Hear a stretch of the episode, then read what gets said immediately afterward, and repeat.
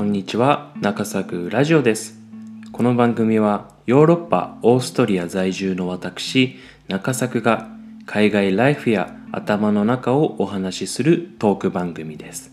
はいということで今回はエピソード3になりました。はいで今日はですねちょっと踏み入ったお話をしようかなと思ってるんですけれどもはいまあ、僕こうやってオーストリアで海外移住をしているわけなんですがこの海外移住がですねまあなかなか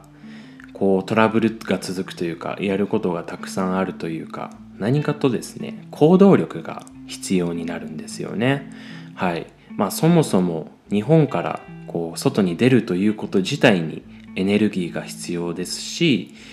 まあ、海外の会社にエントリーをして面接をしてそのビザ関連で書類を書類書類を提出したりアパートを探したり、まあ、行動力っていうのは海外移住と、え、密接に関係してるのかなと、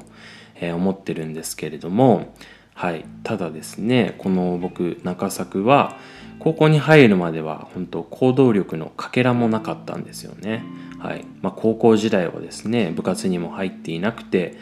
まあ、帰宅部ということで、まあ、放課後は友達とカラオケに行くかもうさっさと帰って家に帰ってボケーとテレビを見るかみたいな高校生活を送っていまして、まあ、今考えるとすごくもったいない、えー、高校生活を送っていたなぁとやり直したいななんてちょっと思ったりもするんですけれども、まあ、とにかく僕はですねえー、高校時代無気力だったんですよね。はい。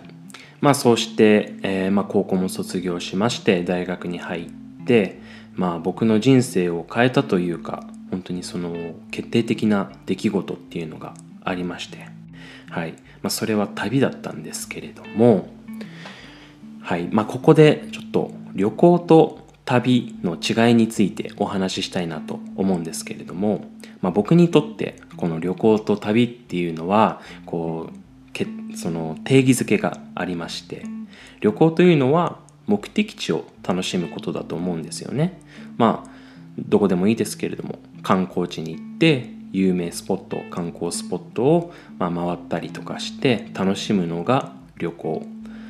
その一方ですね旅というのは目的地までを楽しむことだと思っていますはい目的地はあくまでも終点でしかなくてそのそこに行くまでの、まあ、道のり出会いとか景色体験そのものを楽しむことが旅だと思っています。はい、で僕はですね、まあ、大学でその校舎の旅を覚えたんですね。はい、で僕の一番最初のその旅というのが二十歳の時だったんですけれども高校の時の友達と、まあ、僕の地元の千葉からおばあちゃんが住んでる兵庫県の明石市まで自転車で旅をしたんですね。はい。で、自転車、普通の自転車に、まあ、着替えとか寝袋で背負って国道1号線をひたすらひたすら西に漕いでいったんですね。はい。で、これが本当に本当に厳しい旅で、はい。まず、まあ、その神奈川県から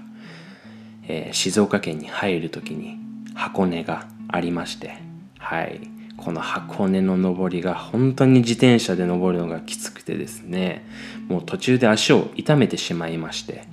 でももうこれ以上漕げないということで途中からねあの自転車を押して、えー、箱根の峠を越えたりしてはいでそのまま静岡県に入ったんですけれどもまだこう足が痛くてねあの膝がねもう痛くてでペダルに力が入らないんでもう歩いたり漕いだりを繰り返して静岡県を抜けたりとかね、まあ、本当に厳しい旅だったんですけど、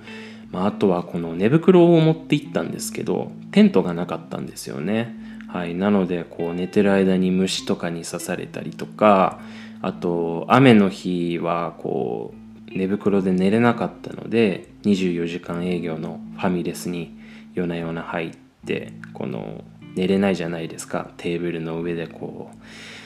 うね 寝たりして仮眠を取ったりしてたんですけれどもはい、まあ、あとはこう夜に峠道に入っちゃってなかなか峠を抜けられずにこう夜な夜な自転車をこいでもう誰も人もいないし車も通らないような道をこう山越えしたりとか、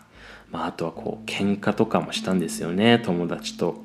寝床をどうするかとかで揉めたり今日は風呂入る入らないで揉めたりとかまあこう環境が厳しくなるとこうお互いイライラしたりもしてね揉め揉めたりぶつかったりもしましたね。はい、まあ、今思い返すと本当に厳しい思い出というかが蘇ってくるんですけれども、まあ、その一方ですねあの素晴らしい経験ももちろんたくさんありまして例えばその静岡県の三島っていうところがうな重が有名らしいんですけれどもこうまあ奮発して箱根を越えたぜということでね、え、奮発してうな重を食べに行ったんですよね。そうした時にまあその店主の方がこう今旅してるんですみたいなことをお話ししたらこううなぎの1枚サービスしてくれたりとかはい。まあ、あと道の駅とかで休憩してる時に清掃のおばちゃんがこう話しかけてくれて差し入れでジュースくれたりとか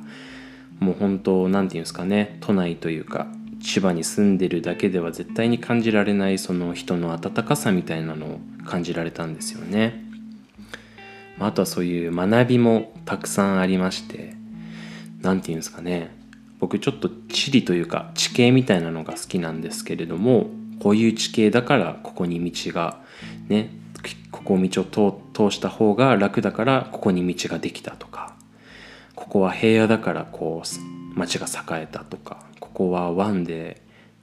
ねこう海が穏やかで地形も安定してるから都市ができたんだみたいなことをこう自転車をこぎながらなんとなく分かっていったんですよね。でまあ僕理系なんでこの文系の学問っていうのは全然苦手なんですけれども、まあ、そういう地理とこういう街が発展していった歴史みたいなことが、まあ、なんとなく、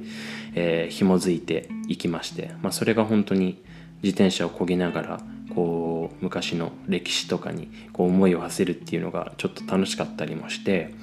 はいそうですね。っていうようなことも考えながら旅もしてました。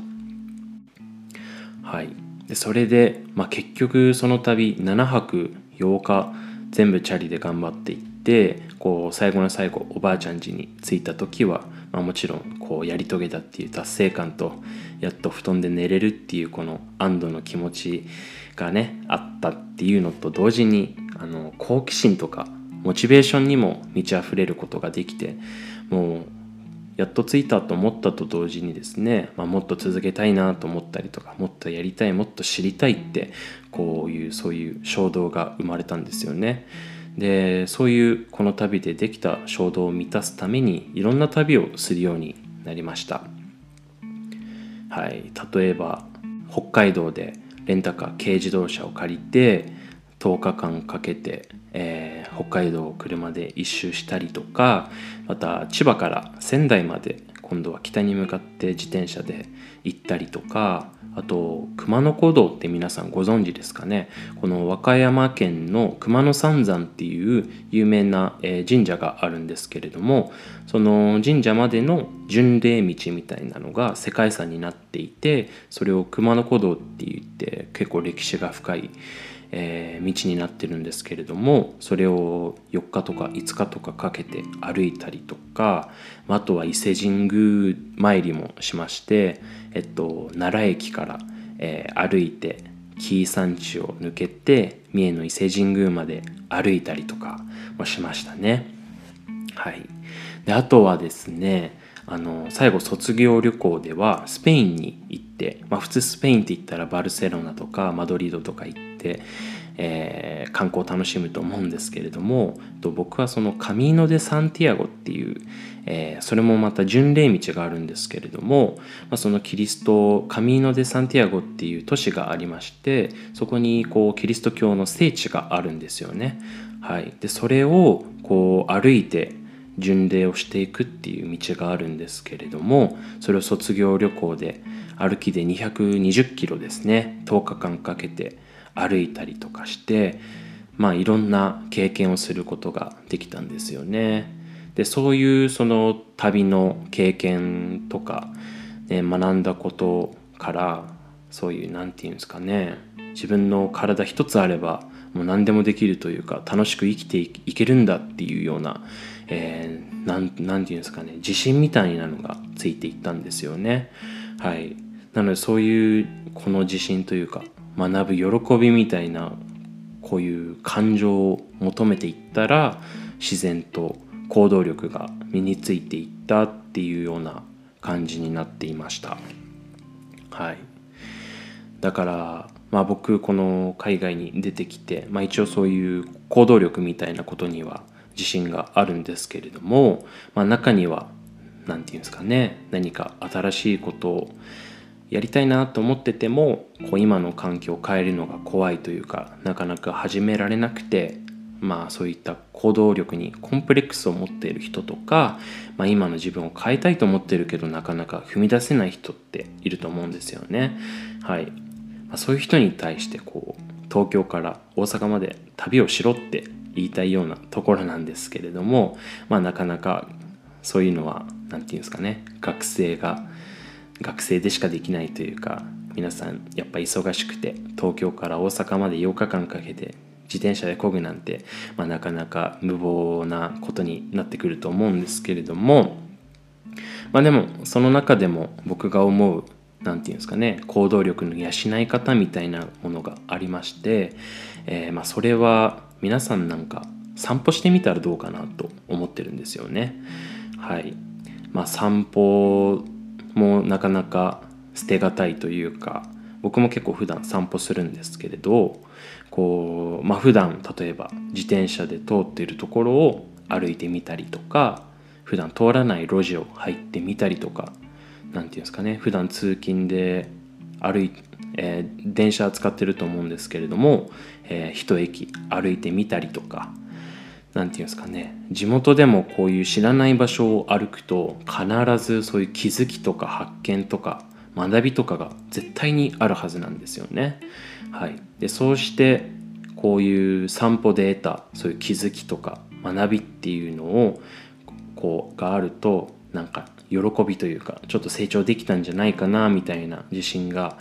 えー、必ずえー、伴ってくると思うんですけれどもそういう喜びみたいなものを、えー、大切にしてほしいなと思っていてで、まあ、そういうのをどんどん求めていくとそういった気づきとか学ぶ喜びっていうのが、えっと、自分の世界を必ず広い世界に、え、連れて行ってくれるんじゃないかなと思っております。はい。ということで、まあ、今日はですね、まあ、無気力だった僕がどうやってそうや何て言うんですかね海外に行くまで行動力を養ったかっていうのをお話ししてみました。はい。どうだったでしょうか？皆さんも是非、えー、散歩から始めてみてはいかがでしょうか。ということで、えー、はい今日は終わりにしたいと思うんですけれども、えー、僕のチャンネルというか中作ラジオとか、えっと、中作 TV で YouTube もやってるんですけれども、はい、ぜひこちらでもいろいろ海外生活の情報だったりとかいろいろ旅の情報だったりとかを発信しているのでそちらの方もぜひよければ、えー、チャンネル登録をしていただければなと思います、はい、また Twitter とか、えー、Instagram でも普段の、えー中作のえ生活というか海外の生活の様子を発信しておりますのでそちらも合わせてえ見ていただければなと思っております。ということで以上本日はエピソード3ですね、え、終了したいと思います。また次のエピソード4でお会いしましょう。